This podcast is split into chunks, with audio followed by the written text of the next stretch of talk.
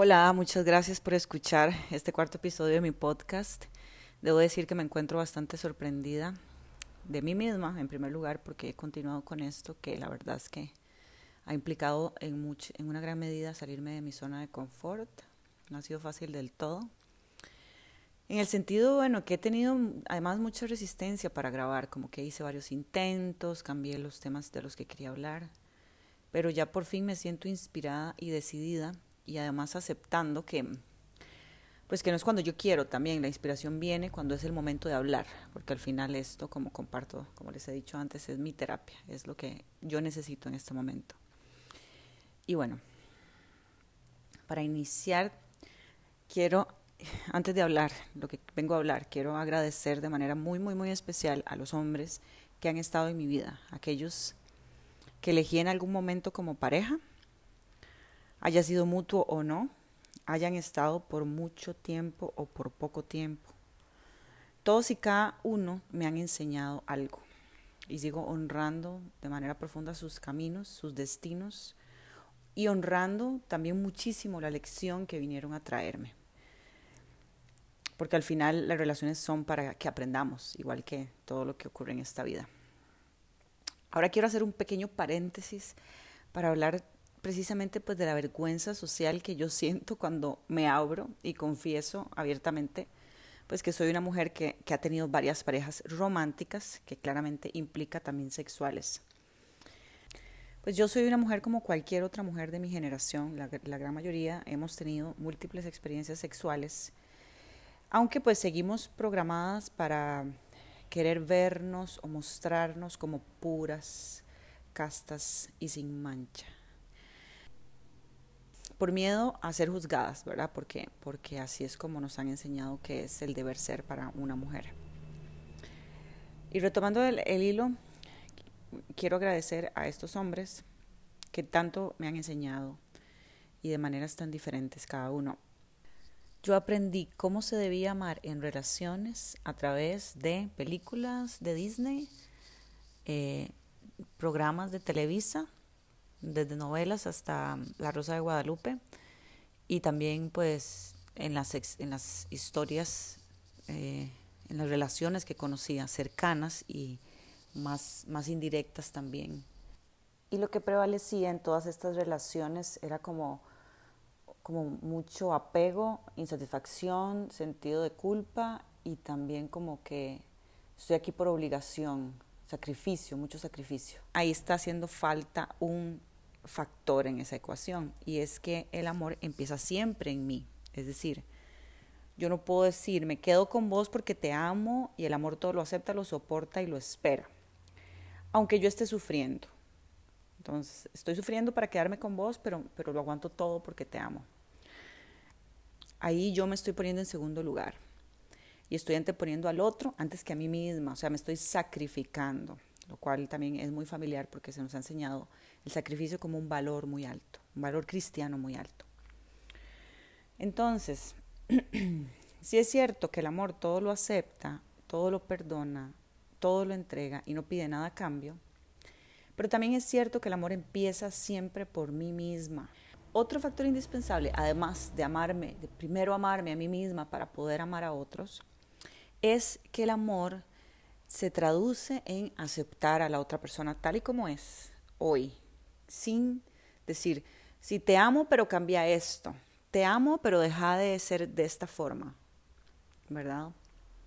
Cuando entra este factor de quiero que seas de esta forma, ya no es amor, ya se desvirtuó, se denigró, se, se corrompió, se alteró.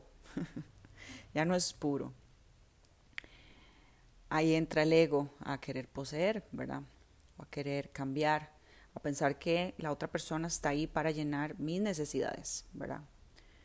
Pues como yo estoy vacía, no estoy llena, me falta todas estas cosas, entonces vos tenés que venir a llenar esos vacíos y por ende tenés que cumplir con mis expectativas de lo que deberías de ser y cómo deberías de comportarte y cómo deberías de funcionar cuando te relacionas conmigo y el resto del mundo. Entonces, amar a alguien es aceptarlo tal y como es sin querer cambiar nada de él. Aquí es donde entra el desapego. Porque si yo me amo a mí primero y te amo a vos, es decir, te acepto por lo que sos sin querer cambiarte, entonces siempre puedo elegir lo más amoroso, recordando que debo elegir en primera instancia lo que es más amoroso para mí, lo que se siente mejor para mí, lo que mi corazón me pide ahora mismo. Entonces a veces amar a alguien, aceptándolo tal y como es, y a la vez amándome a mí con todo lo que soy y siento hoy, implica muchas veces separarme, dejar ir, tomar un camino diferente. Porque elijo, me elijo primero a mí. Esto solo lo puedo hacer cuando tomo responsabilidad de mi felicidad y comprendo que no, no, te toca a vos asumirla, no te toca a vos hacerte cargo de mí, no te toca a vos acomodarte a mis expectativas. Para dejar ir con facilidad, que no necesariamente implica separarse o terminar, porque muchas veces uno puede también dar espacio en la relación, soltar, soltar con desapego, darle libertad a mi pareja, darle aire para que sea quien vino a ser, aunque implique que no esté pegada a mí todo el tiempo o que puede compartir con otras personas y reír con otras personas y sentir con otras personas y tener conexiones profundas con otras personas. Dejar ir a alguien también implica dejar a esa persona ser, permitirle que viva lo que ha venido a vivir sin tomarme todo a nivel personal, ¿verdad? Y sin querer sin pensar que todo tiene que ver alrededor mío, todo tiene que girar en torno a mí. Esto solo es posible cuando, como decía, yo me estoy haciendo cargo de mi felicidad, de mi vida, elijo conscientemente lo que quiero. Y la felicidad verdadera no depende del otro, no depende de nada ni de nadie en realidad, más que de mí misma y de mi conexión con la vida y conmigo misma y el reconocimiento de todas las interpretaciones que hago de la vida que me sitúan en el papel de víctima o en el papel de, persona feliz y agradecida y, abundante. Todo eso yo lo puedo elegir. Cuando yo hago interpretaciones erróneas de la vida en donde me pongo de víctima, porque en realidad sufrimos cuando interpretamos algo incorrecto, cuando hacemos una interpretación errónea, errónea de la realidad. Eso es algo que he aprendido también. Esas interpretaciones muchas veces agregan dolor y sufrimiento a mi realidad porque en realidad no sufrimos por lo que nos sucede en la vida, sino por cómo interpretamos las situaciones que nos suceden. Este gran maestro dice que cuando estamos sufriendo siempre es porque estamos interpretando mal una situación, o sea, estamos interpretando desde el ego, desde el miedo. Cuando hacemos una interpretación correcta de la realidad, siempre el resultado va a ser la paz, voy a sentirme en paz. Amar a una persona es dejar ir, porque porque quien ama desea lo mejor también para la otra persona y quiere su felicidad. Pero repito, nunca en detrimento de mi propia felicidad, de mi bienestar. O sea, siempre desde el amor propio. Como yo siempre he construido mis relaciones desde este paradigma de si me amas, déjalo todo por mí, como me, como me enseñó muy bien Hollywood, Televisa y Disney, porque yo estoy muy bien programada en ese sentido o estado. Ahí me estoy como revelando poco a poco entonces también creemos que si amo a esta persona, tengo que quedarme con ella sí o sí. O si esta persona me ama, debe quedarse a mi lado. Es decir, medimos el amor desde el parámetro de ese amor igual apego, posesividad y dependencia. Sin embargo, yo en mis últimas relaciones he logrado comprender que a veces puedo amar por completo, íntegramente a una persona y por eso mismo decirle chao. ¿Por qué? Porque te amo, pero me amo a mí primero y soy responsable yo de hacerme feliz a mí. Y por eso elijo lo que es más amoroso para mí, que puede ser un camino diferente al tuyo. No me permito seguir delegando al otro la responsabilidad de hacerse cargo de mi felicidad, sino que yo consigo la felicidad dentro mío, que al final es el único lugar donde puedo encontrarla. Y como encuentro la felicidad dentro mío, menos requiero de que el otro venga a salvarme y por ende puedo dejar ir con mayor facilidad. Algunas claves para dejar ir que me parecen importantes son, en primer lugar, en primer, primer, primer lugar, reconocer lo que esta persona vino a enseñarme, reconocerlo, honrarlo y agradecerlo. Si una pareja te dejó por otro y tu interpretación fue, me dejó porque, por otra persona porque yo no soy valiosa, o pues tan sencillo como que él vino a enseñarte que no te sentís valiosa.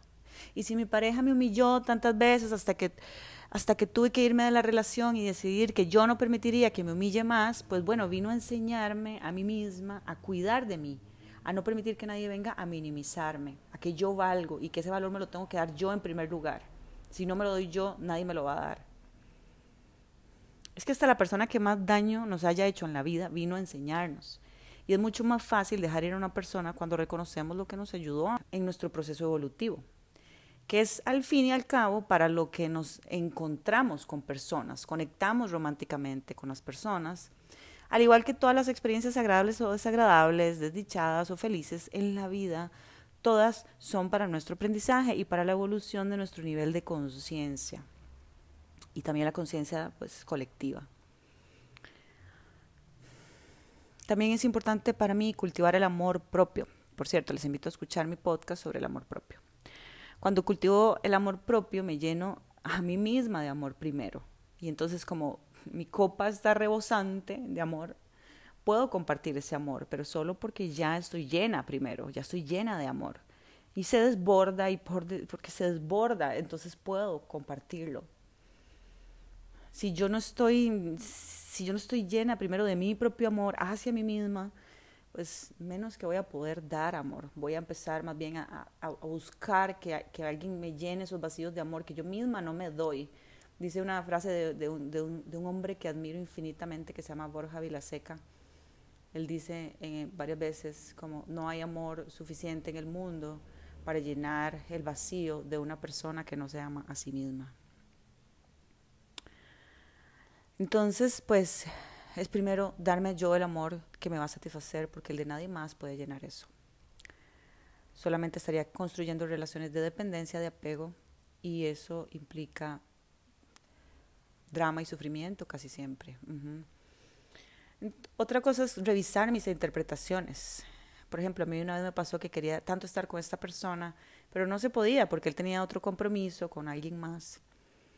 Y entonces aprendí a permitirme sentir amor por él y reconocer el amor que él tenía por mí y aún así entender que nuestros caminos no tenían por qué estar juntos. Que él vino a enseñarme eso, él vino a enseñarme que yo puedo amar sin querer, sin querer poseer a la otra persona.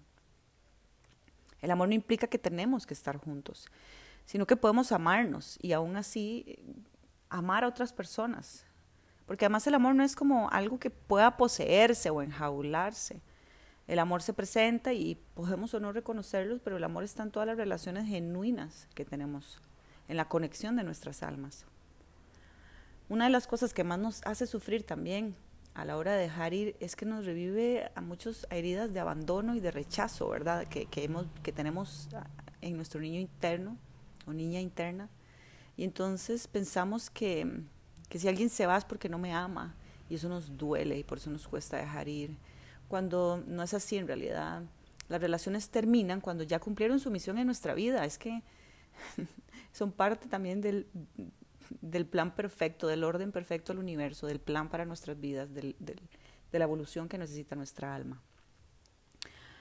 Como dice este señor Gerardo Schmelding en, en, su curso de aceptología, él dice que si estamos sufriendo, y eso lo mencioné antes, si estamos sufriendo es porque estamos haciendo una interpretación errónea.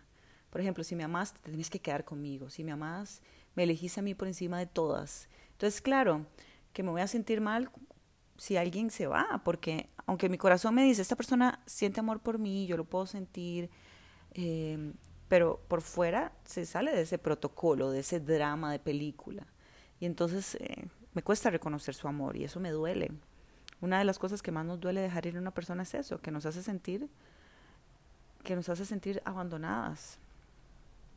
Entonces es súper importante como reinterpretar las situaciones dando un, un significado nuevo a, los, a las separaciones, a las despedidas, a las rupturas. Comprender que sos mi maestro y venirme, viniste a enseñarme algo y de cada uno se puede aprender de cada relación y de cada despedida y de cada, de cada proceso de cierre. Se puede aprender. Y si honramos como eso que, que vinimos a aprender con esta persona, y cultivamos, como decía, el amor propio y nos hacemos cargo de nuestra propia felicidad, pues va a ser más fácil dejar ir. Hay personas que, que vinieron específicamente a enseñarnos sobre el desapego, que vinieron a enseñarnos a ser felices por nosotras mismas y amar y aún así dejar ir. Recuerden que las personas que amamos no tienen que estar en nuestra vida para siempre. Tal vez solo vienen por tiempos cortos, incluso los hijos. Los hijos están en nuestra vida, pero se irán y está bien. ¿Verdad? Podemos, ese amor tan grande de madre de, que amamos, pero aceptamos que tal vez no van a estar cerca nuestro y está bien. Lo mismo pues con las parejas también, es como te amo y permito que estés donde tengas que estar y que mientras seas feliz y y qué lindo reconocer el amor a través de vos, reflejarme en vos. Para eso estamos aquí, para eso están nuestras parejas, para reflejarnos, para servirnos de espejo, para que nos conozcamos más, para que aprendamos y evolucionemos. Gracias por escuchar este podcast. Compártaselo a alguien que le pueda funcionar.